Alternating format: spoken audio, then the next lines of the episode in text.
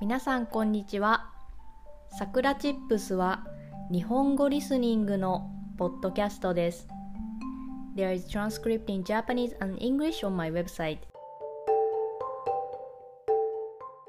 今日のテーマは継続についてです。皆さんは何か継続していることがありますか？継続とは続けるという意味です。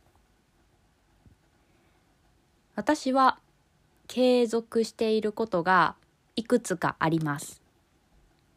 まず、このポッドキャストです。これはもう1年以上続いています。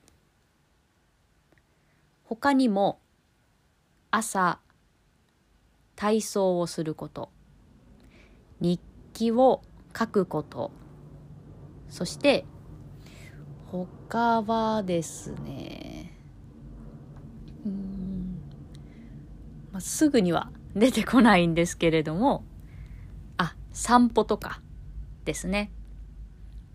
結構継続していることがあります。で中には継続が苦手な人もいると思います。私も昔は継続することが苦手でした。何かを新しく始めてもすぐにやめてしまうことが多かったです。じゃあなぜ今継続することが得意になったのかというとそれは習慣にしているからです。習慣にするにはこれをしたらこれをするというふうに決めます。例えば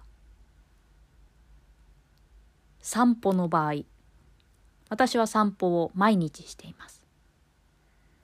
毎日お昼ご飯を食べる前に散歩をすると決めています。なので散歩をしなければお昼ご飯を食べることができません。他にも朝起きたら体操をする。と決めています。